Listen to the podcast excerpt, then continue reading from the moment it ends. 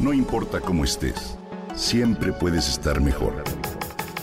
Mejor, mejor. Con Reavivadas.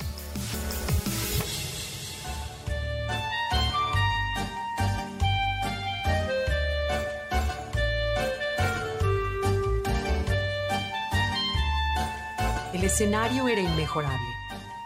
Los cerros del pueblo de Tepoztlán en Morelos nos rodeaban de un día brumoso y místico. Las flores de cempasúchil salteadas con el morado de la flor del terciopelo y mezcladas con veladoras, ofrendas de pan de azúcar, cazuelas de mole y calaveras de azúcar adornaban la vista del panteón del pueblo.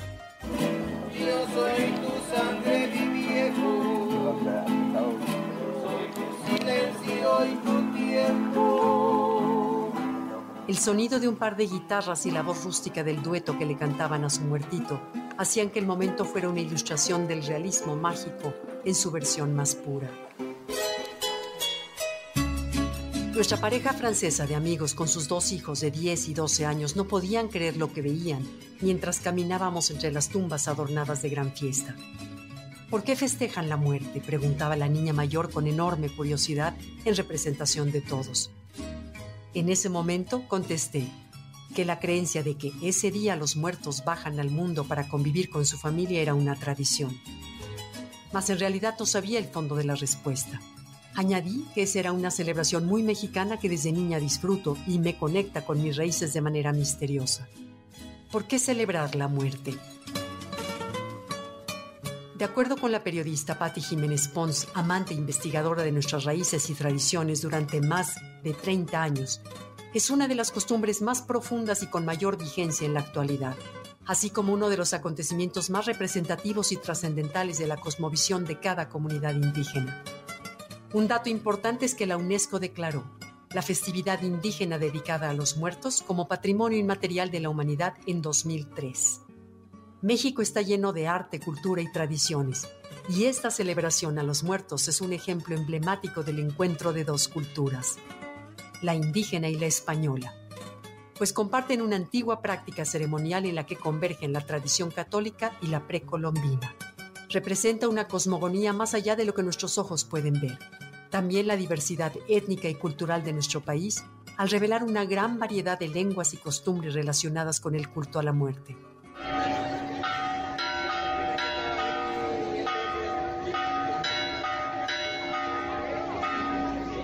Los mexicanos nos familiarizamos con la idea de la muerte desde la niñez.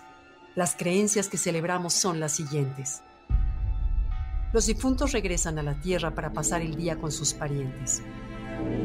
No es ocasión de luto, sino motivo para celebrar una gran fiesta. Se cree que el alma del difunto se vuelve un ser sobrenatural con el poder de interceder por los familiares vivos. Los indígenas no rezan por las almas, sino que les rezan a ellas. Al igual que los dioses del pasado, hay que agradar a los antepasados para que miren de manera favorable las peticiones de los vivos. En los pueblos se relata que una persona que no pone su ofrenda con el debido respeto es castigada por los difuntos.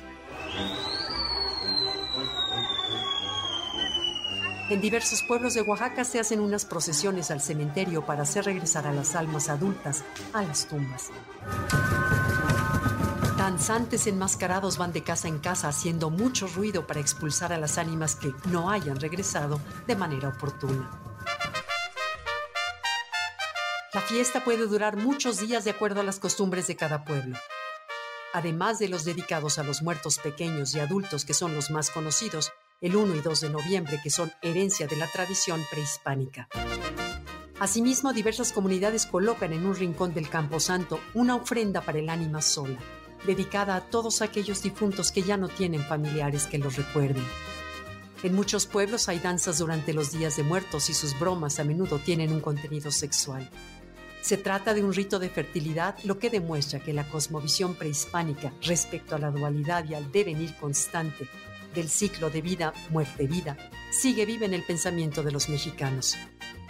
En algunos pueblos se usa abrir las puertas de las casas para que el transeúnte pase a ver la ofrenda de cada uno.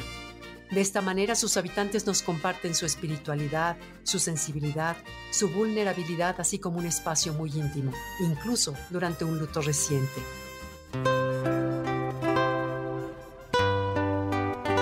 Algunas recomendaciones que Patti nos hace para vivir esta tradición en un pueblo indígena son, intégrate con respeto al ritual, no es un espectáculo. Procura no entrar en grupos grandes a espacios pequeños.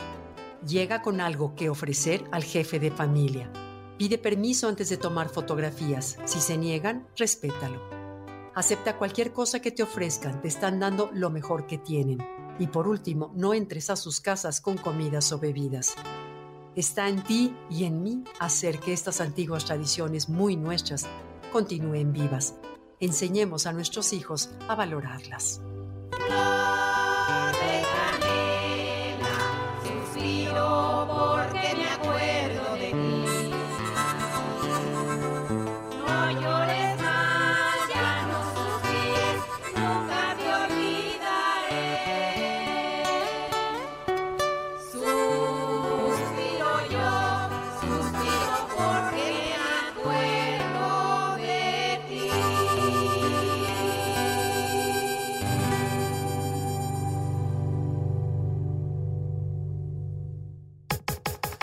Comenta y comparte a través de Twitter.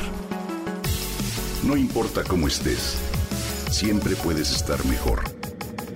Mejor, mejor, mejor. Con Gaby Vargas.